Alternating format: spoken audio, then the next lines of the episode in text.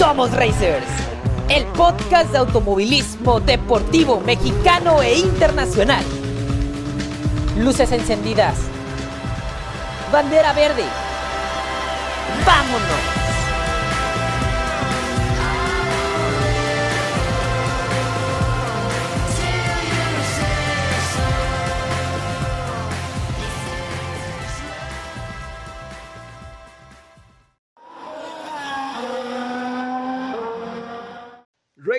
Nos da un enorme gusto volverlos a saludar y traerles todo el automovilismo deportivo mexicano e internacional a través de este podcast que hoy arranca su quinta temporada con un entrevistado más que especial. De hecho, no necesita tanta presentación. Es el actual campeón de NASCAR México Series y del Gran Turismo México de la Supercopa.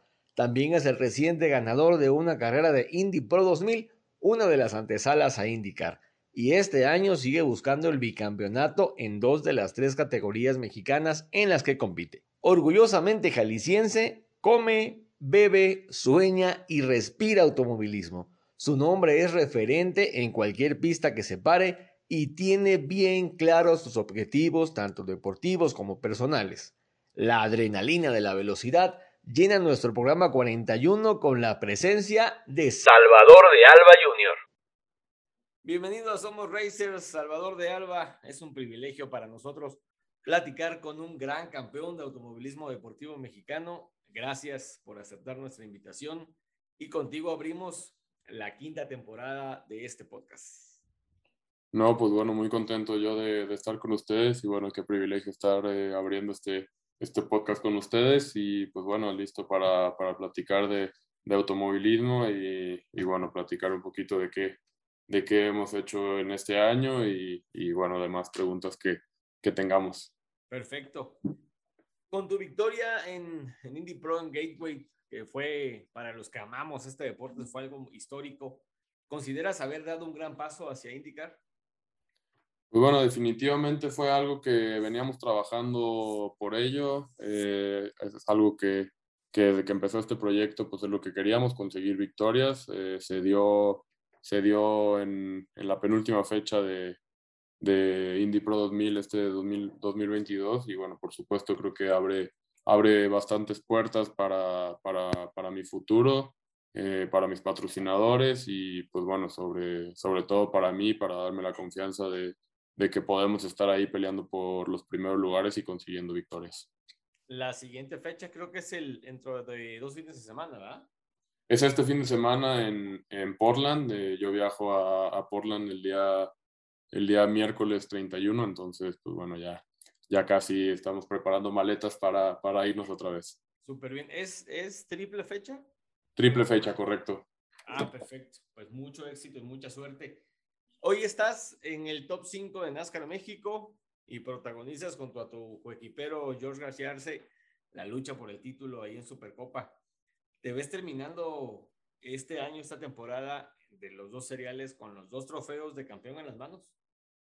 Pues bueno, yo creo que, que es una temporada difícil de NASCAR. Defender la corona va a ser un, un reto muy, muy importante. Bueno, con el resultado de Monterrey, un, un podio, pues bueno, se aprieta, se aprieta más el, el campeonato. Eh, creo que con este resultado subimos a cuarto, tercero, si no, si no salen mal mis cuentas.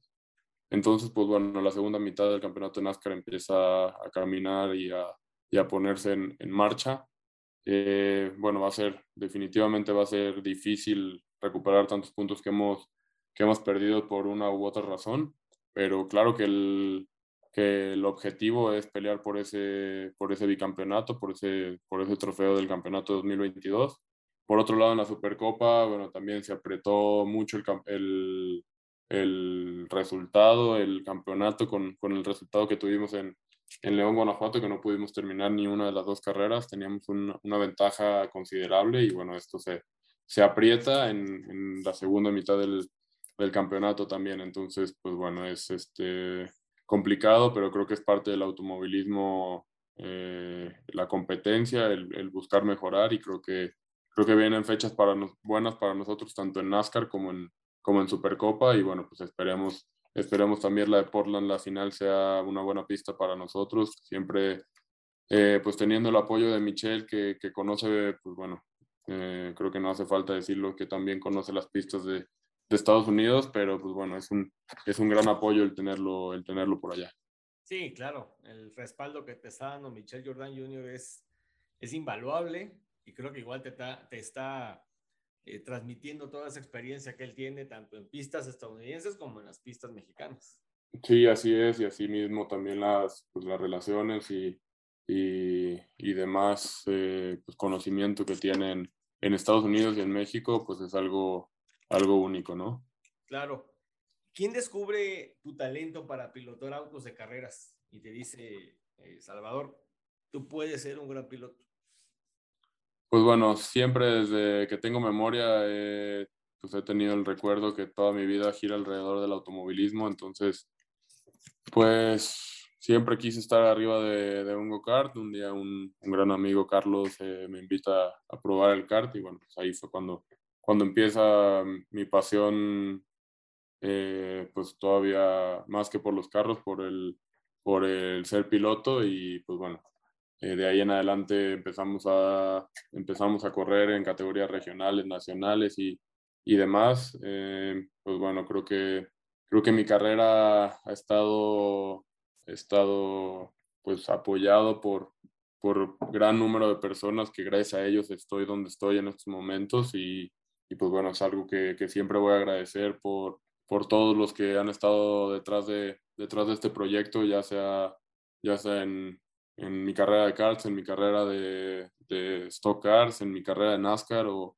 o en este momento en mi carrera de, de fórmula, de los fórmulas en, en, en, indicar, ¿no? Y pues bueno, si te pudiera decir quién, quién explotó mi talento, pues definitivamente mi papá es el que siempre ha estado detrás de mí apoyándome y pues bueno, los karts éramos, éramos él y yo los mecánicos de, de mi go-kart, entonces pues creo que eso me sirvió me sirvió mucho para, para crecer como piloto y también como persona, el, el saber que, que, tienes que trabajar para, para lograr lo que, lo que tú quieres y pues bueno, eh, así seguimos con esa mentalidad, siempre, siempre tratando de ser mejores y de mejorar y aprender de, de todos, ¿no? Y pues bueno, como te digo, eh, mis patrocinadores son los que definitivamente han hecho esto, esto posible eh, a lo largo de todos estos años y pues bueno, tengo un, un, un agradecimiento muy especial con todos ellos. Sí, sí, por supuesto que es el apoyo que todo piloto necesita, aparte del familiar, también el apoyo económico, vamos a decirlo así. Tú y yo sabemos que este deporte es un deporte que conlleva mucha inversión, que conlleva mucho gasto también, y pues contar con buenos patrocinadores es, es esencial para, para que la carrera de un piloto avance y crezca. ¿Te acuerdas? Sí, definitivamente. ¿Te acuerdas cuál, cuál, fue la primera pista en la que corriste? Sí, en, aquí en Guadalajara, en los karts, el, el cartódromo eh, de la base aérea, que ya no existe. Uh -huh. Ahí tuve mis primeras vueltas en los karts y también mi primera carrera eh, pues regional, se pudiera decir. Mi primera carrera fuera de, fuera de Guadalajara fue Monterrey, de hecho. Ah, okay. en, en, la pista del río, que también ya se la llevó el río. De hecho. ¿Y te acuerdas eh, cuándo o cómo fue tu primera victoria en kartismo, en cualquier categoría? Eh, sí, mi primera victoria en los kart, me acuerdo muy bien, fue en, 2008, en septiembre de 2008, eh, en un campeonato regional donde, pues bueno, mi camada en los karts fue, fue muy buena aquí en Guadalajara, estábamos, pues bueno, yo creo que siempre fue muy peleada y eso nos hizo crecer a todos como, como pilotos, estábamos eh, pues bueno, los que te puedo decir en estos momentos que siguen, que siguen activos en el automovilismo, pues Axel Matus, que, que, para mí es uno de los mejores pilotos que tiene México, eh, Fernando Casillas, que sigue en el, en el kartismo, eh, David Reyes, que está iniciando en, los, en las camionetas. Eh, pues bueno, éramos, éramos bastantes de la, de la misma edad que dentro de las pistas éramos, éramos rivales y fuera de ellas somos grandes amigos a la fecha. Claro, y eso es lo importante, que digo, en la pista son rivales, pero afuera nos, nos saludamos, nos abrazamos, nos damos la mano, nos vamos por una chela, estamos padre, ¿no? Claro. La siguiente, Salvador, es una pregunta un tanto larga y te puedes explayar en las respuestas si tú así lo deseas. Eh, ¿Qué te aporta y qué te enseña cada coche en el que has corrido y corres actualmente? Por ahí tenemos entendido que estuviste con la Fórmula 4 Sudamericana, que es un monoplaza, eh, tu coche de NASCAR, el Mercedes y creo que el tracto de Supercopa, donde también, donde también eh, conduces. Y, ahora, y actualmente, pues el monoplaza de Indy Pro. ¿Qué, te enseña cada auto? Pues bueno, creo que cada auto tiene sus, sus diferencias, sus pros, sus contras. Todos los coches lo tienen, eh, sus puntos débiles, pero al final eh, creo que la respuesta, en lugar de explayarme, la podemos hacer mucho más corta. Creo que todos los coches tienen cuatro llantas y el mismo principio y la misma ciencia de, de intentar, intentar ir al límite, lo más cercano al límite y nunca pasarte de él.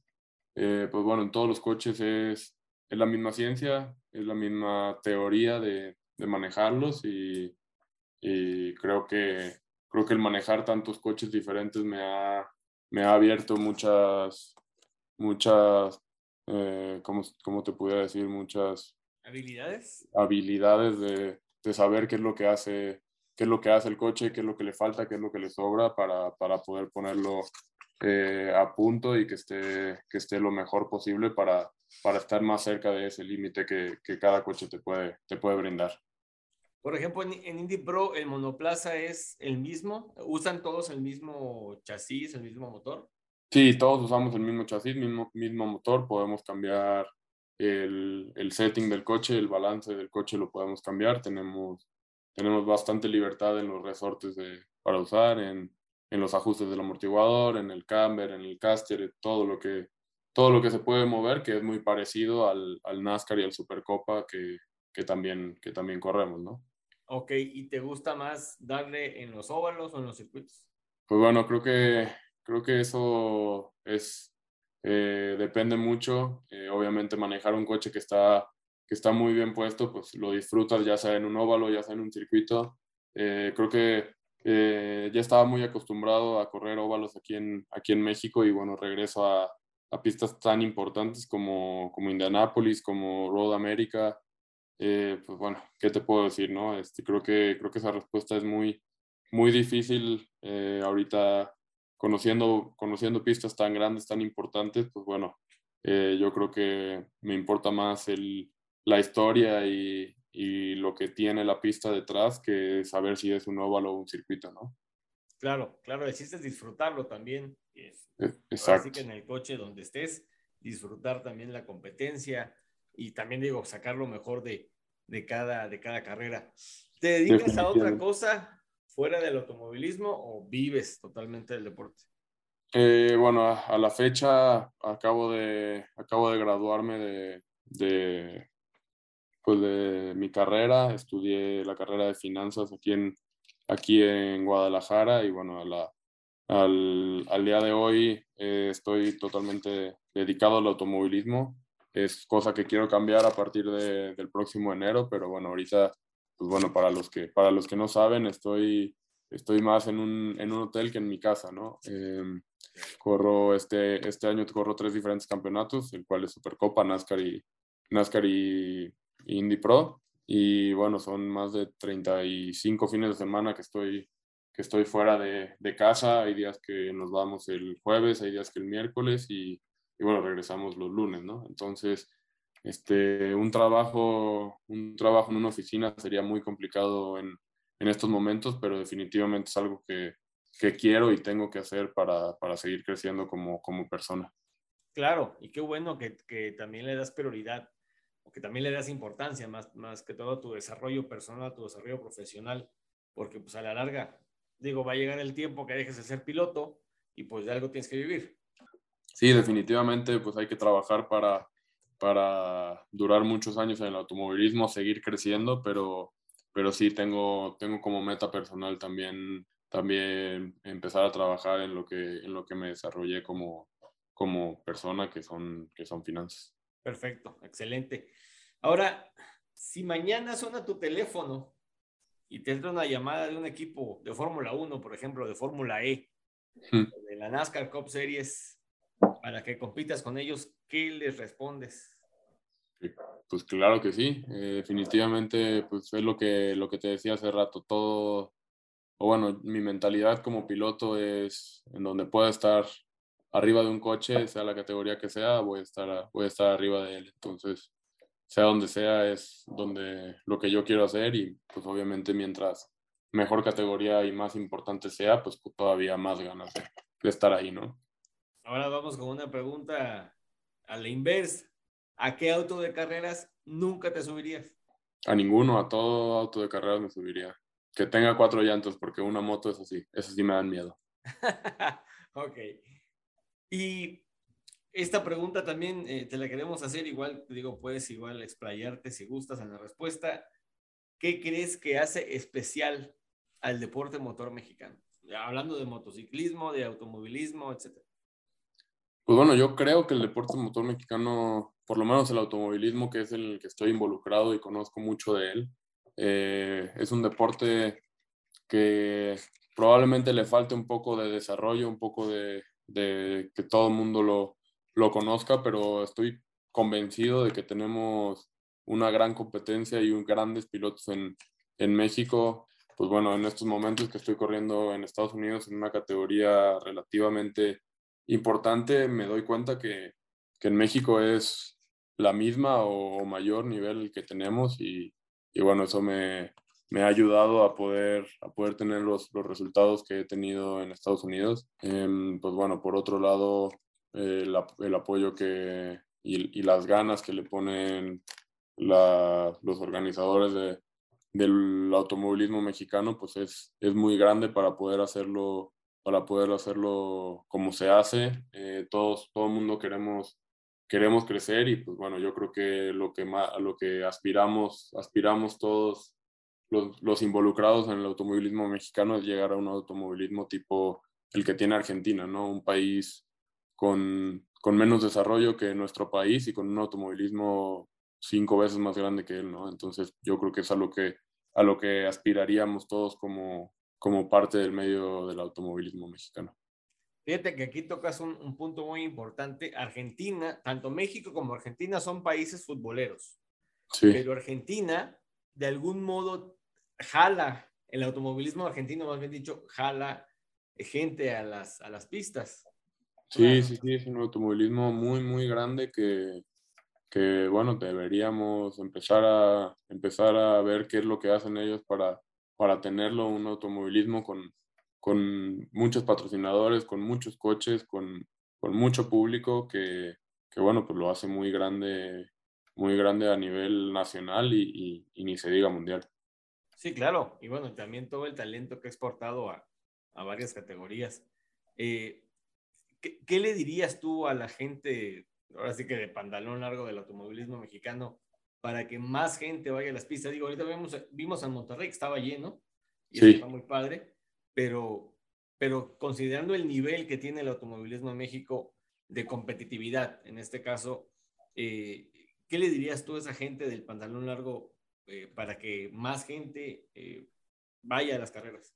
Pues bueno, yo creo que invitar a la gente a la carrera no es, no es algo que no les guste. Toda la gente que va a las carreras es es algo que salen felices, es un, es un deporte muy familiar, un domingo muy familiar que, que, van a ver, que van a ver coches, van a ver, van a ver duelos en pista, van a ver firmas de autógrafos, van a ver activaciones, muchas cosas que, que nosotros como, como, parte del medio lo, lo, intentamos hacer mejor cada vez y, y, va mejorando.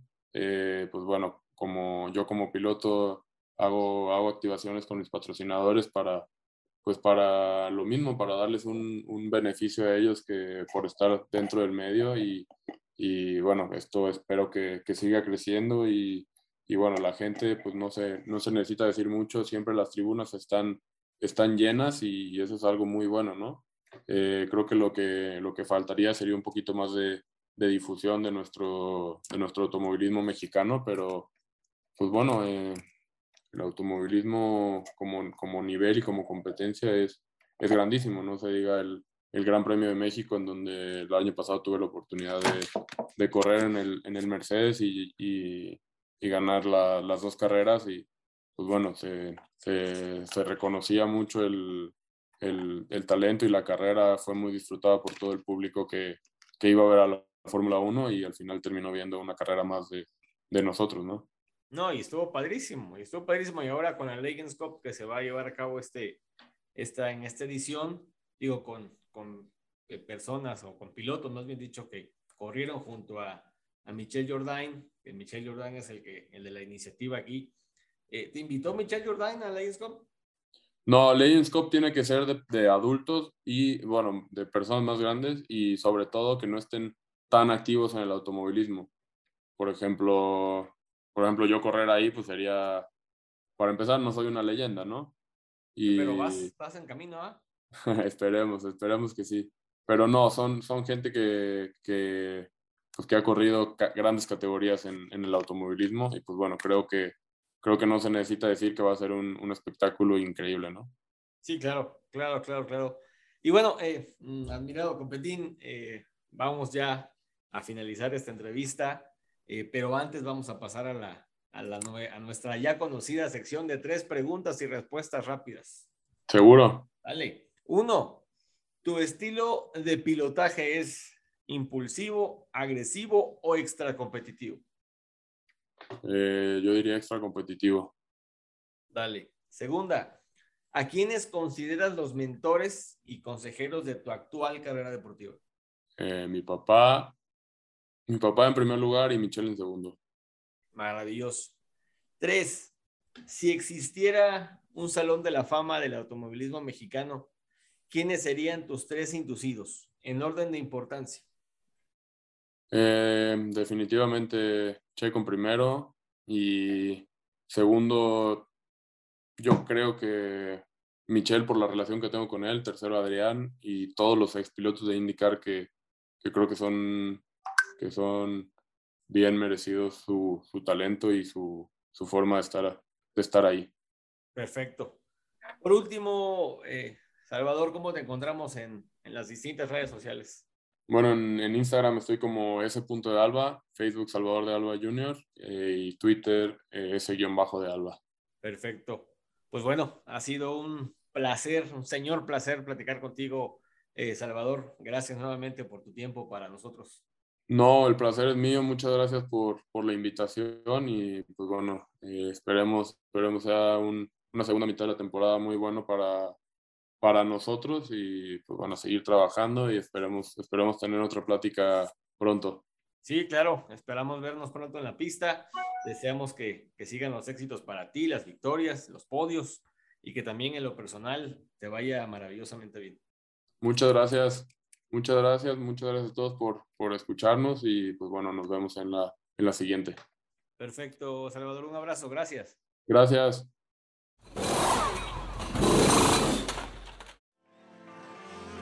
NASCAR México.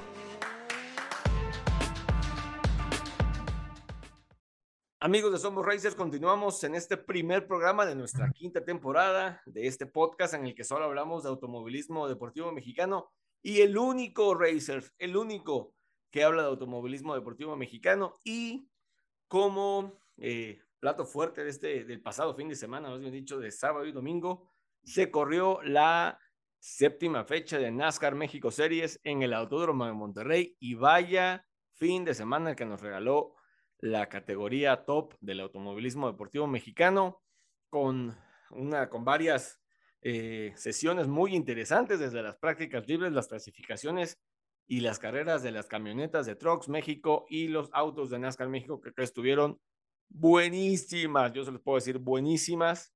Hubo muchas acciones, como les decimos, desde el sábado en la pista con las prácticas libres. Eh, por ahí de las 9 de la mañana comenzaron las prácticas libres en el Autódromo de Monterrey, una pista ay, un poco complicada porque, híjoles, eh, señores de la Turma Monterrey, métanle galleta, por favor, por favor, métanle mantenimiento a su autódromo. Es uno de los más icónicos del país y no puede ser que los tengan, que lo tengan en esas condiciones y que autos y categorías como el NASCAR México eh, corran ahí. Pero bueno, vámonos a las acciones del, de, del sábado.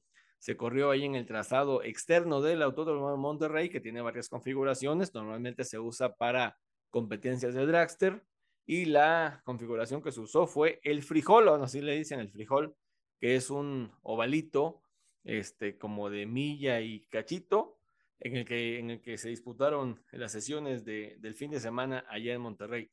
Las prácticas libres, eh, bueno, primero salieron los novatos de las camionetas y ahí fue Nico Rivas el más rápido. Luego eh, los expertos de NASCAR México y el Copetín de Alba, nuestro entrevistado en ese programa, eh, se llevó ahí la, primera práctica de los expertos de NASCAR México. En NASCAR Challenge, que es la categoría de novatos, entre comillas, de, NASCAR México, Marco Marín, este, que, al que ya entrevistamos aquí en Somos Racers, estuvo en la primera posición. Bueno, fue fue el tiempo más, más veloz. Luego los expertos de las camionetas salieron a practicar y Rodrigo de Colombres, que empezó, el, que tuvo un muy buen sábado, eh, pues empezó ahí a, marcar la pauta y se llevó la primera práctica, o más sí, la primera práctica de los expertos. Luego eh, salieron a practicar nuevamente los expertos de NASCAR México, los autos, y otra vez Salvador de Alba marcó el tiempo más rápido. Practicaron otra vez los chicos, bueno, los chicos no, los novatos de NASCAR Challenge y Rodrigo Rejón ahí este, metió la cuchara y se llevó el mejor tiempo de la tanda.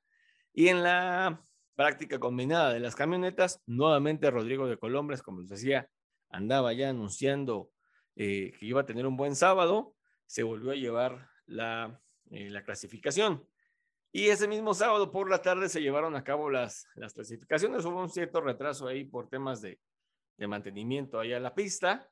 Y la pole de NASCAR México, que fueron los primeros en clasificar, se la llevó Rubén García Jr. Eh, con, una muy buena vuelta casi al final. En segundo lugar quedó Copetín, Copetín de Alba, Salvador de Alba.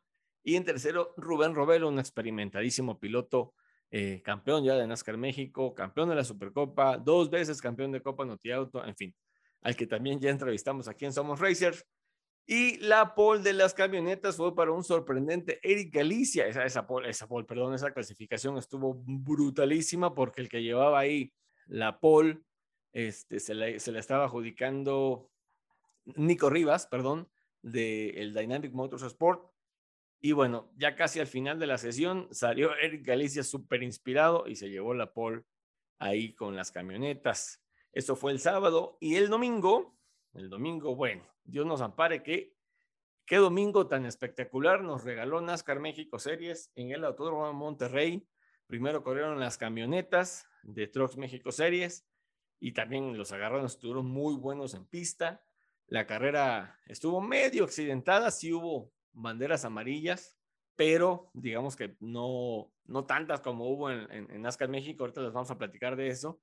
Y, este, y tenemos un nuevo ganador en Trucks México Series, se trata de Alonso Salinas, que ya venía, desde que inició la temporada, venía buscando la victoria y al fin, finalmente se le dio en Monterrey a Salinas, gana la carrera, se impone a, a Eloy Sebastián López, a quien tuvimos la oportunidad de saludar en Querétaro cuando estuvo corriendo en Fórmula Karts. Y Eloy Sebastián López de Escudería Telmex se sube al podio de las camionetas otra vez. Empezó a tambor batiente, medio se cayó, pero como que va levantando eh, las cosas en, en Trucks México Series. Jorge Quiroz completó el podio y el top 5 fue para Rodrigo Maggio y Rodrigo de Colombres. Rodrigo de Colombres no tuvo un domingo como lo tuvo el sábado, pero este, pero pues ahí está este muchachito poblano que se muy bien las cosas. Y también eh, la división novatos de las camionetas fue ganada por Rodrigo Maggio, seguido en el podio por Marcelo Ramírez y Víctor Gama. En el top 5 estuvieron eh, Gildo Esteban, o Gildo, que me, me diga cómo se, se, pronuncia, perdón. Y eh, la sorpresa de la, de la jornada fue Andrea Lozano de Alessandro Racing, que pues cosecha eh, su primer top 5 en las camionetas de Trucks México Series. Y bueno, vámonos, vámonos a la carrera de NASCAR México Series que empezó aproximadamente como 2.30 de la tarde. Hubo un protocolo previo ahí con las autoridades, la Secretaría de Turismo del Estado de Nuevo León, etcétera, etcétera, ¿no? Entonces, arranca la carrera, arranca muy, muy, muy interesante. Rugían esos motores en la pista eh, regia y pues eh, ahí hubo varias acciones, muchas banderas amarillas. Tal les voy a decir cuántas banderas amarillas hubo. hubo aproximadamente nueve, nueve banderas amarillas. Fue una carrera muy accidentada. La primera, la primera bandera amarilla fue por un accidente de Julio Rejón, que tuvo por ahí un, un, contacto con uno, con uno de los coches contra los que competía y terminó ahí contra el muro. Este, el equipo vio que nada más se dañó la parte de la carrocería y lo sacó así, sin cofre, a seguir corriendo con el radiador, digamos, expuesto y todo este rollo. Y bueno, el chiste es que eh, Julio Rejón ahí produce la primera bandera amarilla. y después de, del relanzamiento, se arma un duelo ahí entre, entre Abraham Calderón y Salvador de Alba Juniors. Andaban ahí, tuvieron como tres vueltas peleando juntos. Eh, se cacheteaban, como dicen en el argot, eh, se daban besitos, pero pues al, al final el, el, el regiomontano, Abraham Calderón, sale avante y le gana la posición a Salvador de Alba.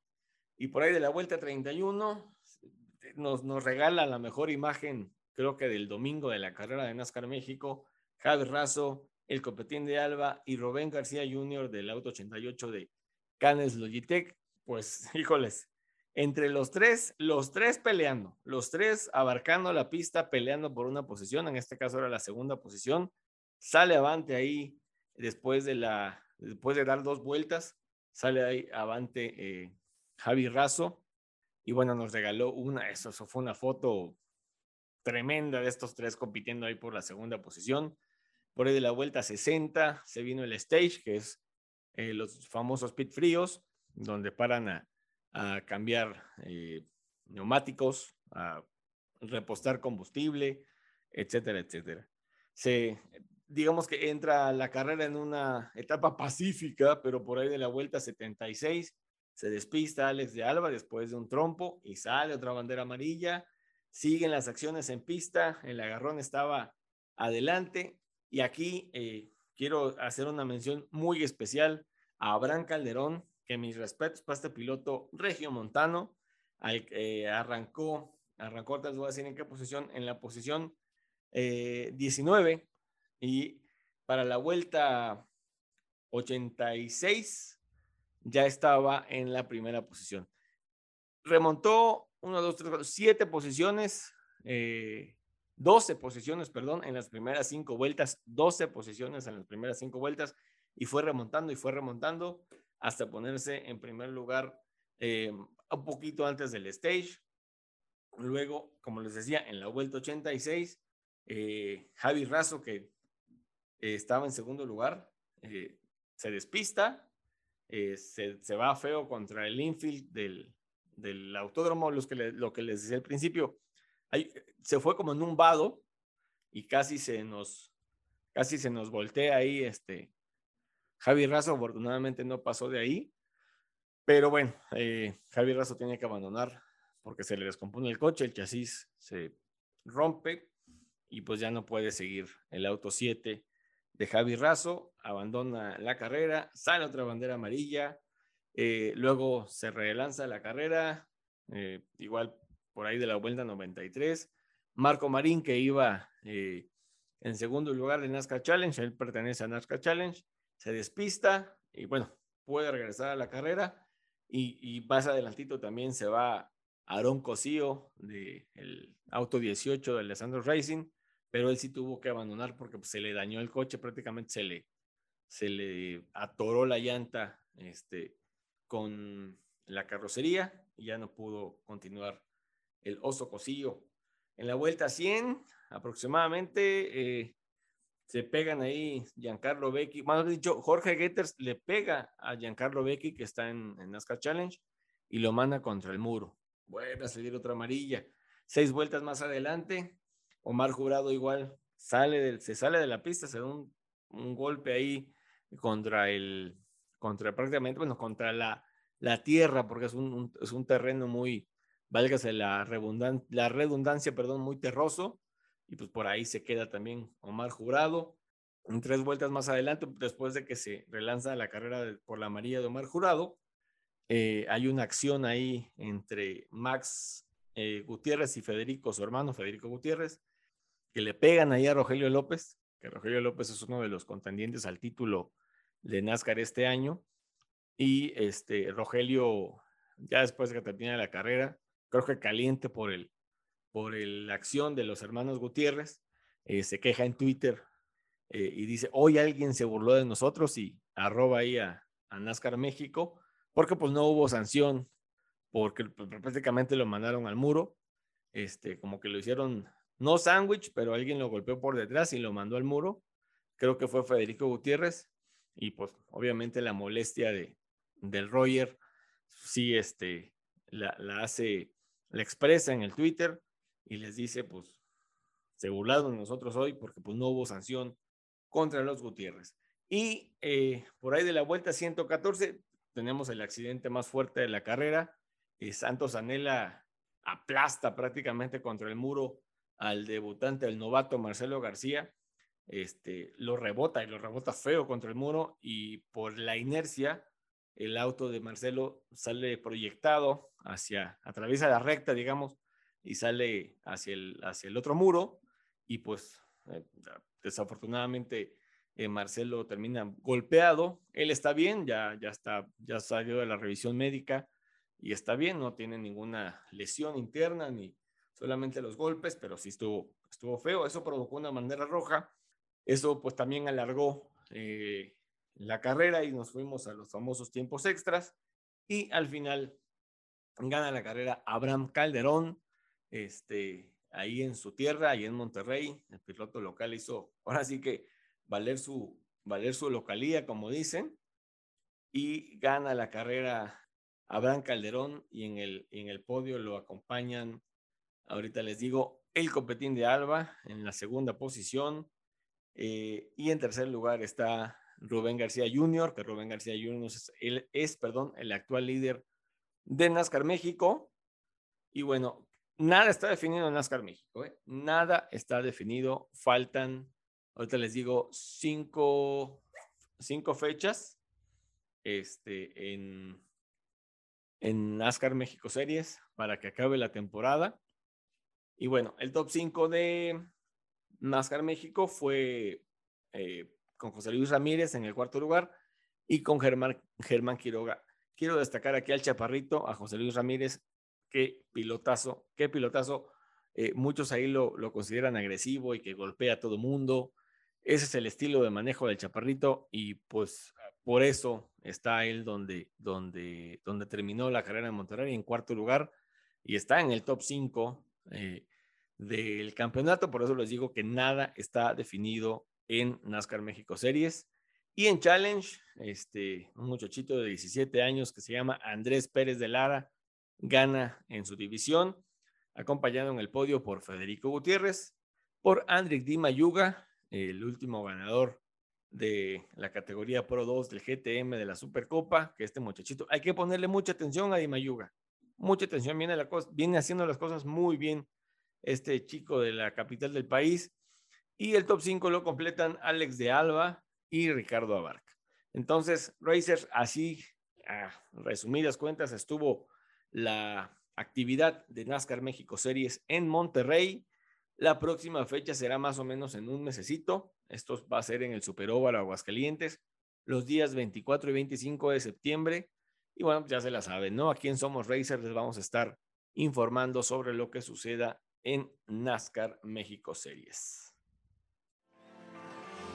Realismo Nacional. Y ahora pues eh, Grace nos va a hablar de lo que pasó en el rally Sierra Juárez, que se disputó en Oaxaca. ¿Qué día fue? El, fin de semana pasado, 26-27 de agosto. Grace, ¿cómo estuvieron las cosas en el rally?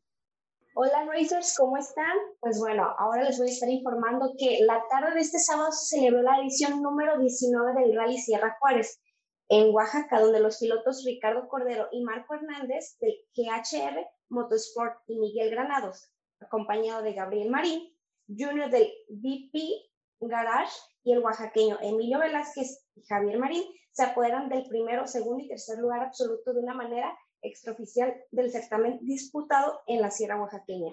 Bueno, el evento se reunió con un total de 45 tripulaciones, en las cuales solo 7 pudieron cruzar el arco de meta que está ubicado en las inmediaciones de este poblado de Mitla, y quien recibió con una alegría todas y cada una de las tripulaciones participantes.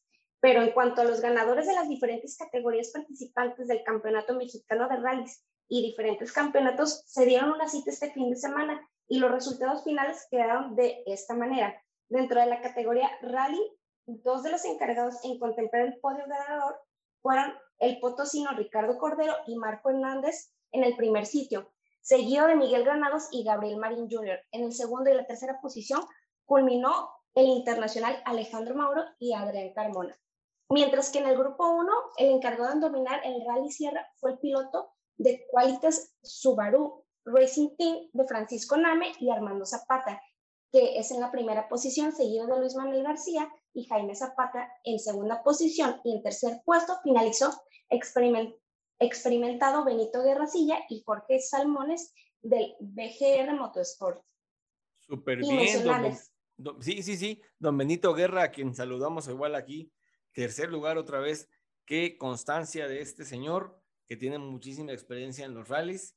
Y, pues saludamos también a Ricardo Cordero y a Marco Hernández, que estos, estos muchachos vienen por su quinta carrera panamericana, ganan ahora ese rally de velocidad allí en Oaxaca. Y pues también este, a Pancho Name y a Armando Zapata, que pues también nos felicitamos por sus resultados en Oaxaca. Las entrevistas con Ricardo y Marco, con Pancho Name y con don Benito Guerracilla las pueden escuchar aquí en Somos Racer. Muchísimas gracias, Grace, por tu, por tu información y vamos a continuar con este siguiente tema. Copa Noti Auto.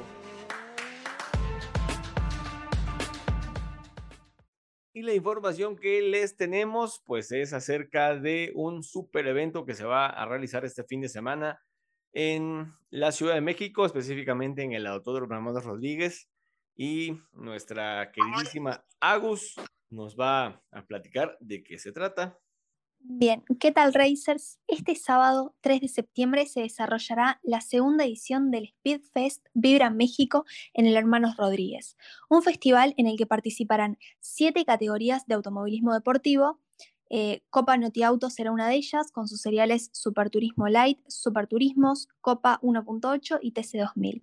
También lo hará la Fórmula 4 NACAM, T500 COP, Fórmula for Vintage y la carrera panamericana, una de las más atractivas para los amantes de los autos clásicos y de los 6 y 8 cilindros.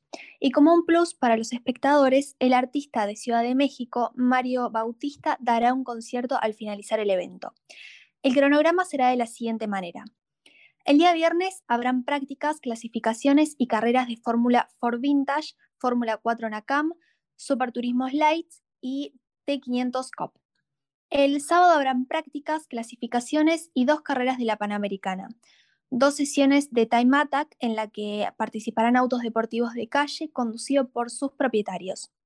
También habrá dos carreras de Fórmula 4 NACAM, la carrera de Copa TC2000 a 70 minutos y las segundas carreras de Superturismo junto a Copa 1.8, así como de Superturismos Light junto a T500 COP, cada una de 35 minutos. Se usará el mismo trazado que se usa para la Fórmula 1, el de más de 4 kilómetros, y las entradas se pueden adquirir a través de Ticketmaster. Hay tres tipos de accesos, general, premium y suite paddock.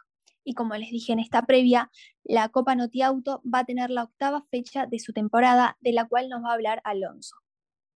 Sí, así es, así es, eh, mi estimadísima Agus. Vamos a tener la octava fecha ya de la Copa Notiauto, a la Copa Notiauto, perdón, a la Copa Notiauto, ay Dios mío, a la Copa Notiauto le quedan dos fechas, una se va a realizar en octubre en Pachuca y la última, la famosa llamada batalla final, puede ser nuevamente ahí en el Autódromo Más Rodríguez, donde va a ser el Speed Fest, o en el eh, Autódromo Miguel Abet de Puebla. Bueno, esa información está por confirmarse pero la que se corre este fin de semana ahí en la Catedral del Automovilismo Deportivo Mexicano es la octava fecha. Y bueno, los campeonatos de cada categoría con sus divisiones están que arden. Algunos podríamos decir que ya se van a definir o que ya están casi prácticamente definidos y otros eh, pues todavía se van a definir.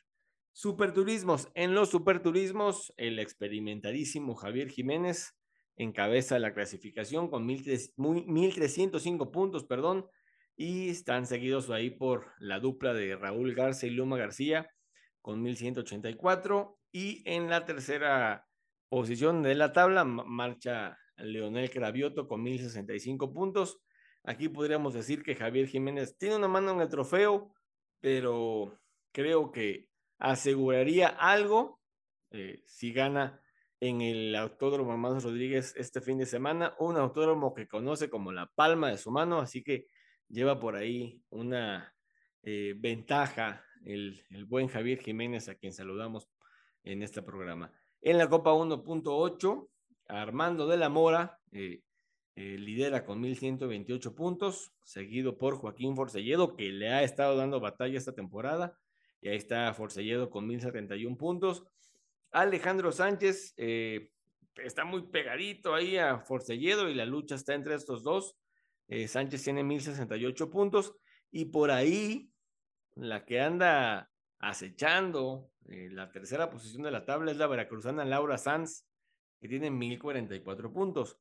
De ganar Sanz o de conseguir podio, podría meterse allá en la lucha por el título. Insisto, en Copa 1.8 nada está definido. Superturismos Like, Jorge Caso, en su Renault Clio, está a la cabeza de la, de la general con 1095 puntos. Ahí atrás de él está Genaro Dávalos Jr. con 993 puntos y Marco Montoya sigue muy de cerca a Genaro Dávalos con 982 puntos. Hay que hacer mención aquí que el carro, el coche que usa Genaro, Genaro Dávalos Jr., perdón, es una Caribe, una Caribe súper potente. Este, por ahí tenemos fotos en nuestras galerías de Instagram y Genaro Dávalos eh, con esa Caribe, creo que es modelo 92, si no me equivoco, está haciendo las cosas muy, muy bien, está peleando por ahí el título de Super Turismos Like. Eso es en la división ST1L, Super Turismos Like tiene dos divisiones. Y en la ST2L, Mario y Fernando Delgadillo ah, están a la cabeza de esa división con 1082 puntos, seguidos por Ángel Vázquez con 1044 y por Emilio Jiménez con 1019 puntos. Considero yo que tampoco hay nada definido en ST2L. La Copa TC 2000, que es la categoría estelar de, de la Copa Noti Auto, eh, los hermanos Elliot y Alan Van Ranking de Alessandro Racing eh, eh, son los, los jefes ahí de la, de la clasificación general con 756 puntos, seguidos por Rodrigo Vázquez, que también que también ha sido como que la piedrita en el zapato de los gemelos, con 683 puntos. Ahí está Rodrigo Vázquez del Arrow Racing y el italiano Massimiliano Zona, que es compañero de equipo de Rodrigo Vázquez, está ahí con 633 puntos. Insisto, nada está escrito tampoco en TC 2000. Y la Fórmula 4 NACAM, de la que nos comentaba Agus, que es la única categoría de monoplazas eh, que está avalada por la FIA aquí en México. Ahí las cosas están interesantes. Fórmula 4 acá normalmente corre con el campeonato del Endurance Challenge, que es el campeonato nacional de resistencia. Pero esta vez eh, va a tener una fecha junto, eh, vamos, en el marco del Speed Fest y, este, y pues con Copa Notieauto. Copa Notieauto es el, digamos que el padrino de Fórmula 4 NACAM, que tuvo dos temporadas sin, sin poder correr por tema de pandemia, por tema de presupuesto. Entonces ahí gracias al apoyo del buen Ramón Osorio, que es el, el director de Copa Noti Auto, este, pudieron meterse otra vez como, como campeonato eh, nacional. Y este, hay un colombiano, aquí también entrevistamos aquí en, Somos Racers, perdón, que se llama Juan Felipe Pedraza. Él es el líder del campeonato ahorita con 201 puntos. Y por ahí Julio Rejón, que participa en mil categorías, porque también está en Supercopa, Julio está en NASCAR México y también está en la Fórmula 4 NACAM y corre también en Endurance Challenge. Muy, muy rentable, muy completo este Julio Rejón, eh, miembro de la familia Rejón, de Rodrigo, de Gerardo. Eh, Julio Rejón ahí avanza, o está más bien dicho, con 152 puntos. Y Manuel Rosa, este muchachito que, que viene del cartismo, está haciendo las cosas muy bien y es tercero en el clasificador.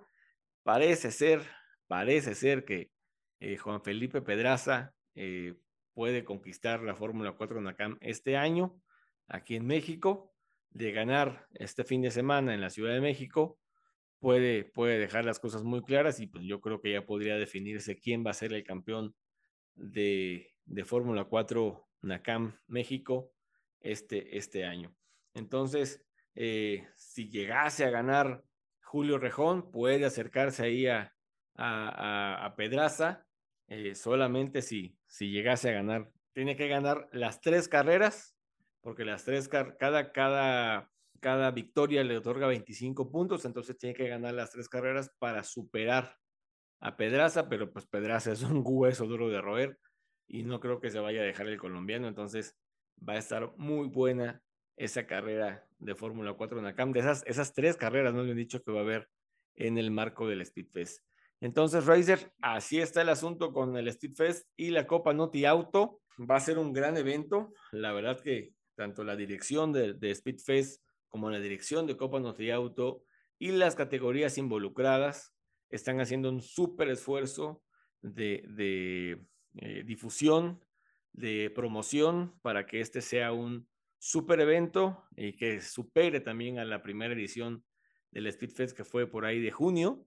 Y pues vamos, ojalá, ojalá eh, sea un gran evento que reúna nuevamente a, las familias, no tanto por el concierto, sino por la actividad, la actividad racing. Por ahí va a haber también una exhibición de autos exóticos, de autos deportivos, de autos clásicos.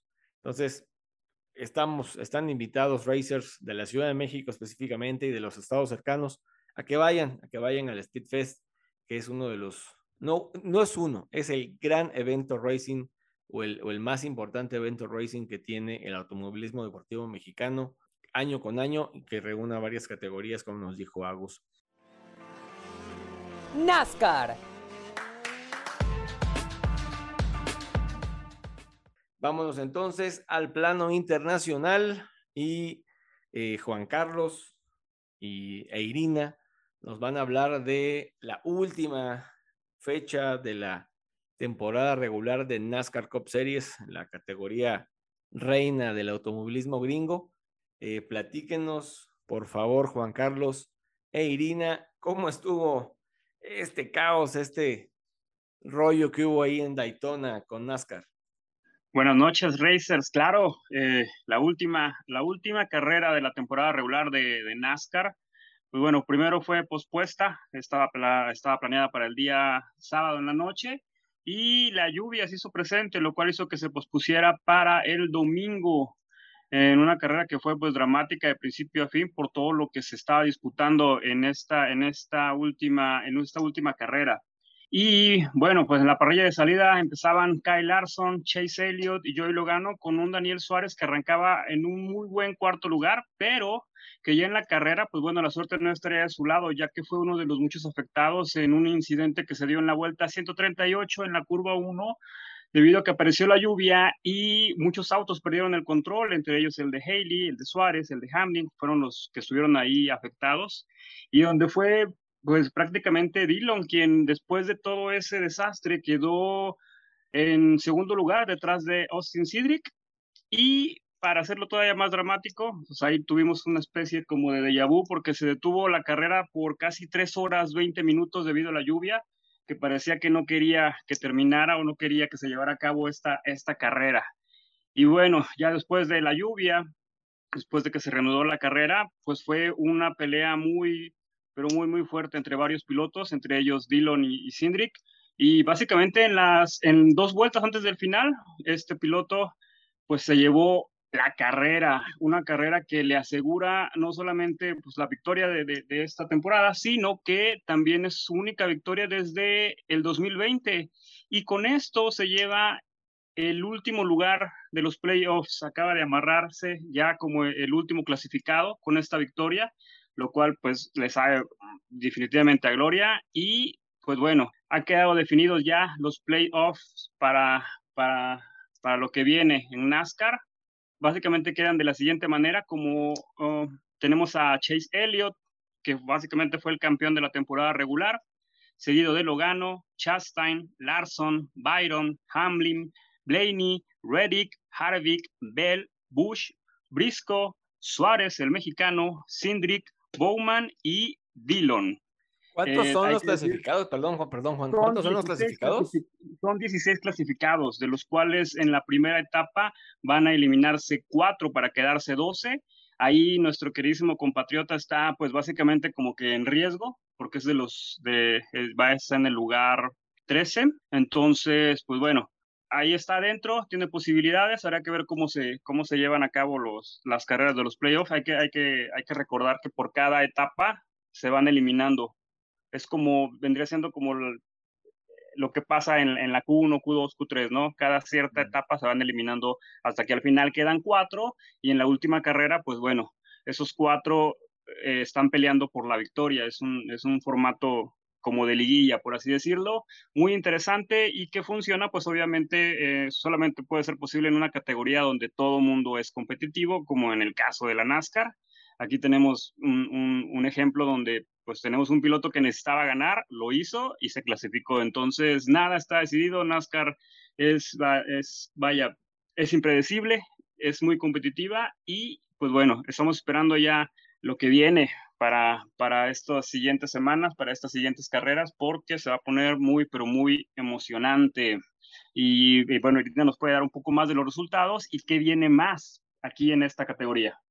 Muchas gracias, Juan. Y hola, Racers pues eh, los resultados finales de esta carrera en, en Daytona, pues tenemos el primer lugar, como lo dijo ya Juan, fue Austin Dillon, que entró a los playoffs. En segundo lugar quedó Tyler Riddick y en tercer lugar Austin, Austin Sindrick.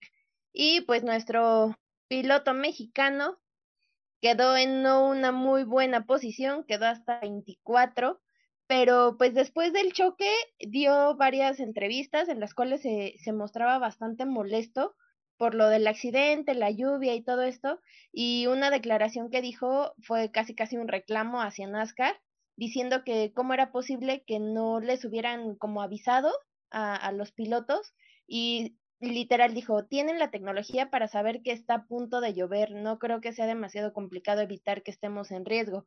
O sea, ya fue como un, pues si saben que, que este, está a punto de llover, pues detengan la carrera antes de que pase algo, ¿no? Porque pues sí, este, se, se pusieron en riesgo. De hecho, tanto Daniel Suárez como Denny fueron dados de alta este, después de revisión médica y un choque bastante, bastante fuerte.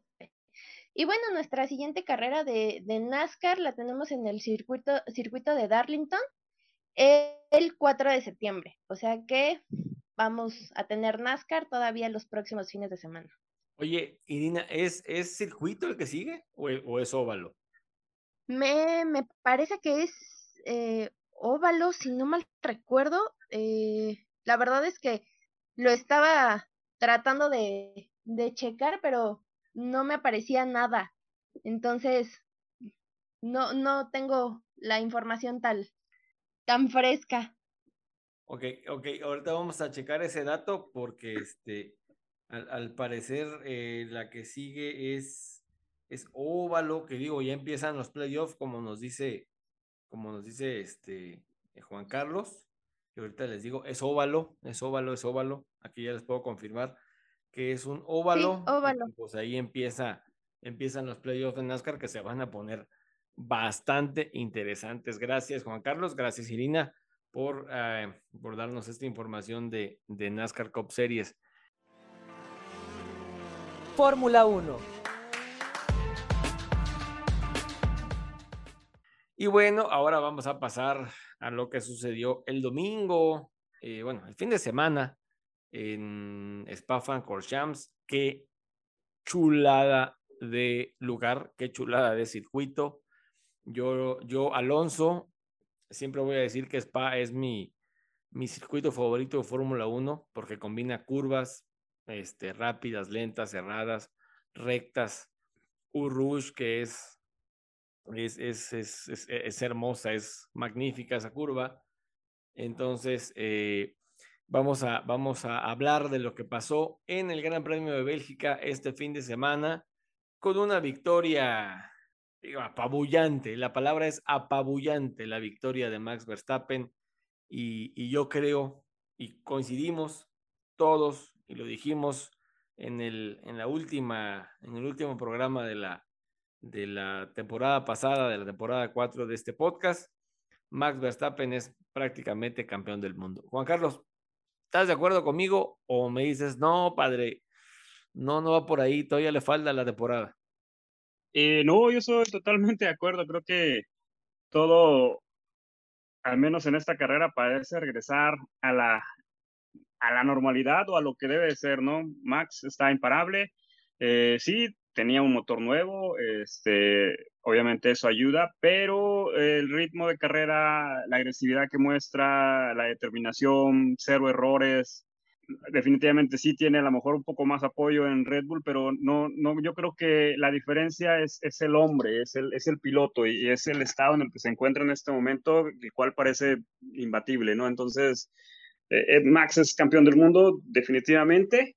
Y lo bueno también es que, eh, pues, tenemos ahí a, un mexicano ya en el segundo lugar, entonces Red Bull está arrasando y eso es bueno, eso, eso es bueno, bueno, como aficionado para nosotros, como los selleros de Red Bull es muy bueno, a lo mejor para el resto no, no es tanto, pero creo que hubo de todo, hubo de todo, es una lástima lo de Ferrari y pues Hamilton, qué raro que se equivoque. Yo creo que, bueno, sí fue una equivocación porque se le cerró a Fernando Alonso y Fernando Alonso lo dijo, lo dijo por radio, así, y lo dijo así prácticamente textual. Qué idiota, se me cerró por afuera, cosa que no pudo haber, cosa que no tuvo que haber hecho Hamilton, obviamente ahí voló, digo, todos lo vimos y los que no lo, y los que no lo vieron, eh, al entrar al Scomps, casi en la, bueno, en la primera vuelta, más bien dicho, Hamilton quiere cerrársele a Fernando Alonso, se le suben una de las llantas y pues ahí termina con la trompa, con la trompa hacia adelante, lo elevó este, por el impacto y bueno, terminó terminó la carrera para, para Hamilton en, en, Spa, en Bélgica. Y la pregunta que yo les hago a ustedes, racers que nos escuchan, y, y aquí a, a, Grace, a Irina, a Agus, ¿termina ya la era Hamilton? ¿Ustedes creen que ya va a terminar la era Hamilton? Ay, ojalá sí, por favor. Ay, perdón, nunca ha sido mi piloto favorito, entonces, pues sí, ya, ya pasó, ya fueron muchos años de él ganando, ya toca a alguien más. La, la foto que, la foto que circuló después de su abandono en, en, en Bélgica, este, creo que representa, a mi parecer, el ocaso de, de, su, de su era, no, no de su carrera. O, ojo aquí, no quiero que me malinterpreten, de su era, de su era Hamilton, de la era de los siete campeonatos mundiales, empatado con Michael Schumacher, y creo que ese récord le ronca, yo creo que le ronca para que lo, lo igualen otra vez y para que alguien lo supere. No sé qué piensan ustedes. Eh, va a ganar más campeonatos, sí, seguro, pero eh, sí, estoy de acuerdo, no, no al hilo, como lo venía haciendo, y mejor para, para nosotros.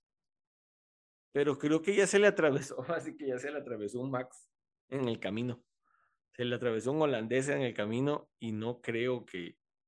O sea, yo, yo, yo, yo soy de la idea de que la, la Fórmula 1 es de eras.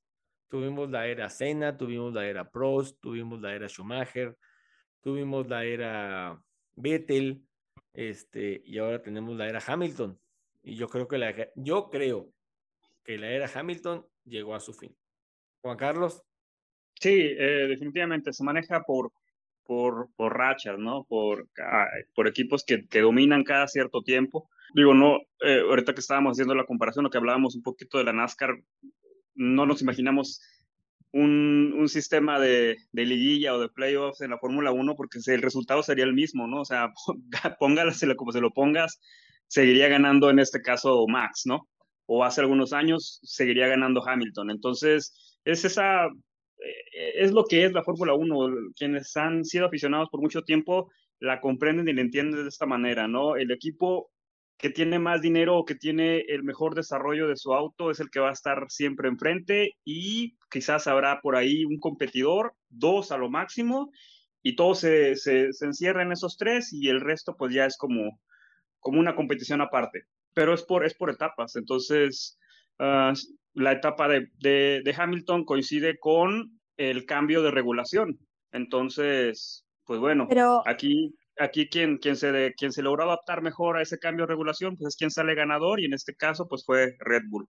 Lo de hoy fue más bien una equivocación de, Hamilton, nada tiene que ver el, el, auto porque también están, creo yo que están muy parecidos. Eh, Verstappen, Leclerc, bueno, hoy se lo vio superior a Verstappen, pero Verstappen, Leclerc, Hamilton eh, tienen, tienen un auto bastante como parecido, pienso yo. Sí, pero Russell queda con el mismo auto a 20 segundos de, de Verstappen. Entonces, los resultados de las primeras carreras pues, no te ponen en la competitividad, porque desde, desde un inicio Mercedes no estuvo ahí. No, y como dices, Juan, o sea, estaba estrenando motor Verstappen. O sea, perdón, pero volaba el cuate, lo dijo Checo.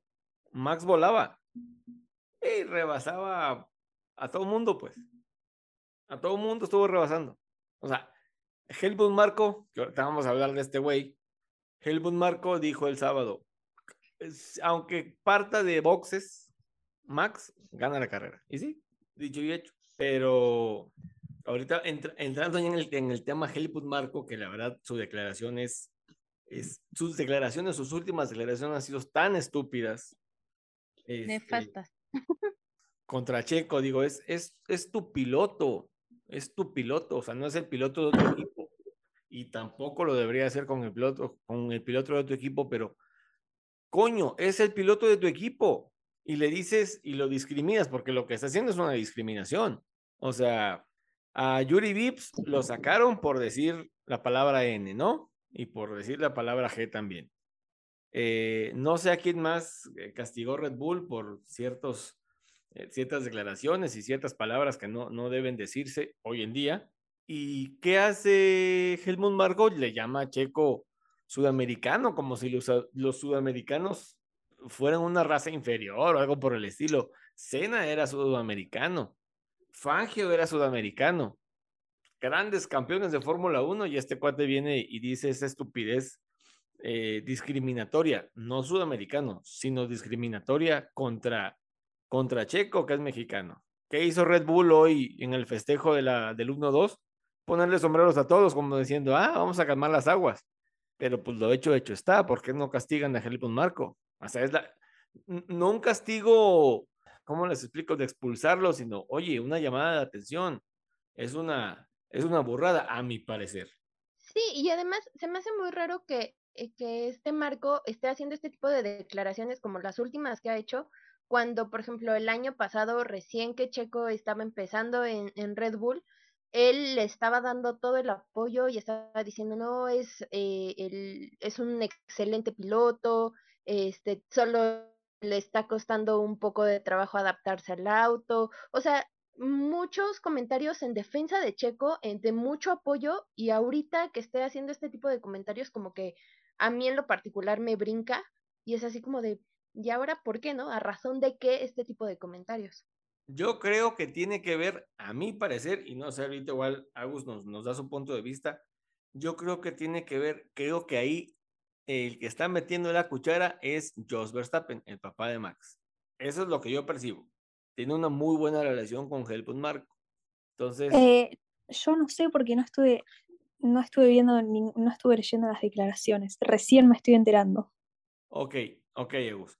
Bueno, entonces, yo creo que por ahí el que está metiendo la cuchara, perdón por la expresión, el que está metiendo cizaña, ahí es Jos Verstappen, espero equivocarme, pero a raíz de que Checo empezó a opacar, entre comillas, a Max en, ¿se acuerdan de Barcelona?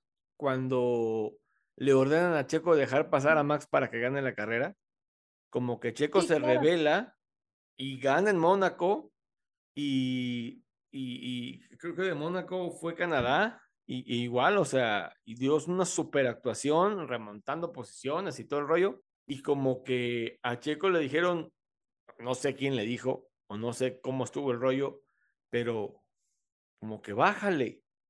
Y en la cual y del sábado, cuando Max se tuvo que haber quedado en la pista para darle rebufo, Max, no sé de quién llega la orden, se mete a los boxes, se baja del coche y Checo se queda ahí como el chinito, pues, esperando a que Max le diera el rebufo.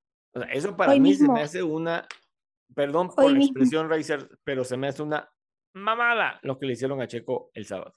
Hoy mismo eh, Checo cuidó su posición contra Verstappen en las primeras vueltas. Sí, sí, claro, él, él, es, él es un piloto y él está peleando por lo suyo, pero, pero, perdón, pero estas cosas, a mi parecer, no, no, no se hacen y, y es aquí, aquí, desde mi punto de vista, una clara discriminación hacia Checo Pérez por parte de Helmut Marco y así como que lo están haciendo un ladito. No quiero yo que Checo sea un barriquelo, otro barriquelo. Es lo que yo no quiero, que sea el escudero, el segundón, porque Checo no se merece eso. Checo merece eh, ser eh, campeón del mundo, incluso me atrevo a decirlo, y merece ganar más carreras. De hecho, ahorita con su segundo lugar en, Spa, Checo ya es este, segundo otra vez en el campeonato de pilotos.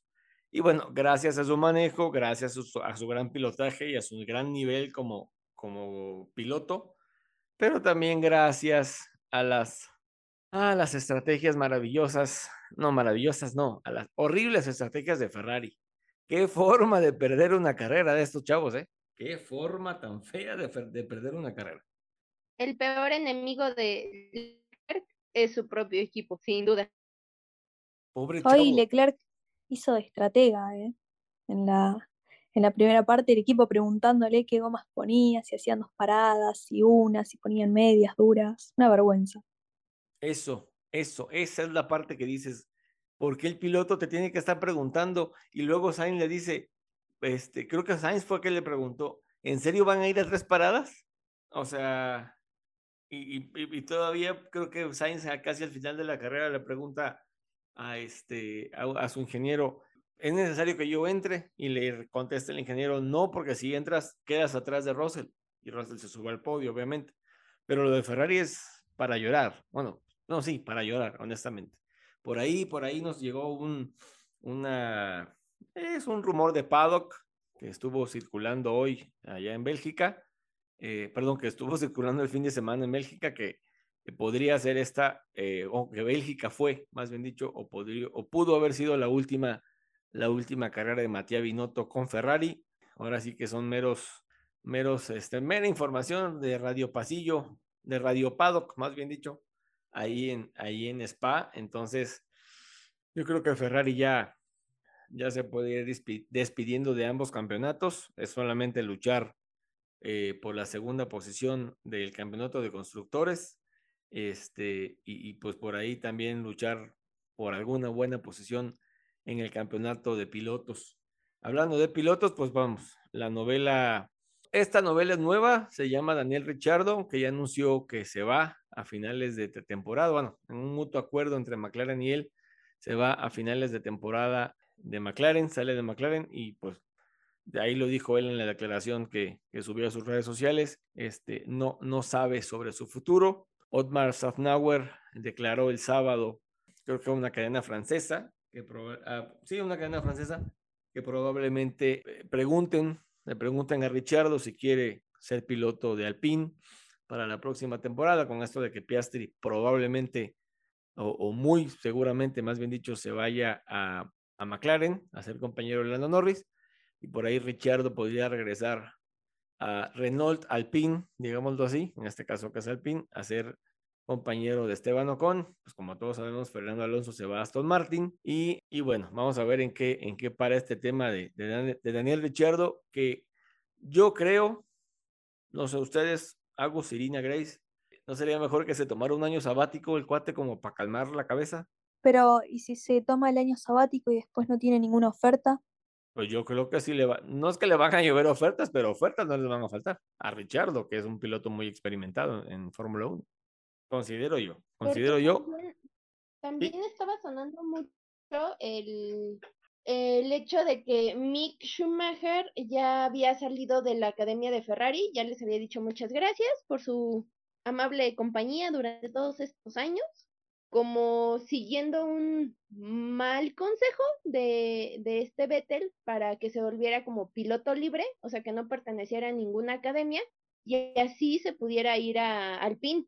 Porque además eh, Richardo salió muy mal de lo que es, bueno, en ese entonces era Renault, pero pues no creo que lo quieran regresar a Renault.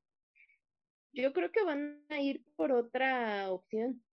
Pues puede ser, y digo, abonando a lo que tú decías de Mick Schumacher, por ahí Giovinazzi va a estar probando el, el Haas BF42 en Italia, si no me equivoco, y en Austin, en Estados Unidos. Antonio Giovinazzi, que bueno, ya estuvo, tuvo una pésima temporada en Fórmula E, y bueno, pues a lo mejor en una de esas se sube a, al Haas la próxima temporada, y por ahí, bueno, sigue la silly season, y pues vamos a ver, vamos a ver qué depara estas últimas fechas de, de Fórmula 1. la próxima, la próxima carrera es este fin de semana también, viernes, sábado y domingo en Sambord, donde, híjoles, yo ya, ya creo, más bien dicho, ya sé quién va a ganar en Sambord el próximo domingo. La marea naranja se va a volver loca. No, bueno, y es que, y es que sabes, o sea, si llega a ganar Verstappen, que es muy probable, o que es, le doy un 90% de posibilidades que gane Verstappen, pues ya podemos ir declarándolo campeón. Eh, por ahí, eh, según, las, según las cuentas y según los cálculos, Max Verstappen se podría coronar campeón en el Gran Premio de México. Y eso va a ser la loca, aún quedando en segundo lugar. Entonces, pues ahí. sí, tiene, en el campeonato acá lo estoy viendo, tiene 284 puntos contra, bueno, Sergio Pérez 191 puntos y Leclerc 186 puntos. Y eh, después de México sí faltan dos carreras más y finaliza la temporada. Así que sí. Sí, muy probablemente o en Estados Unidos que le caería de perlas a, a Fórmula 1, porque la Fórmula 1 ya es gringa, o en México. Entonces, vamos a ver qué depara Sandboard, que también es un, es un circuito muy bonito, un circuito rápido, pero que también ahí tiene su, su, su, complejidad. Entonces, muy posiblemente en, en veamos una muy buena carrera y auguro otro triunfo de Max Verstappen. Racers, les agradecemos nuevamente el tiempo que nos regalaron para escuchar este programa hasta que se terminó. Grace, Irina, Agus y a Juan Carlos que se tuvo que retirar por un, un tema que tuvo que atender. Les, agradez, les agradezco el tiempo que se dieron para platicarles a nuestros racers de cómo estuvo el, el, el pasado fin de semana eh, de carreras y de eventos, eh, tanto aquí en México como fuera de México. Se pueden ir despidiendo, ¿se gustan? Chao Racers, nos vemos el, en el próximo programa. Chao Racers y disfruten esta nueva temporada, ya es la quinta. Vamos por más. Racers, nos vemos la siguiente semana y así como dijo Irina, disfruten este programa que los siguientes se vienen muchísimo mejor. Excelente. Gracias chicas, gracias Racers por su atención. Síguenos en nuestras redes sociales, ya se la saben, y abrazo de P1 para todos ustedes. Pero por favor, compartan, compartan. ¡Wow!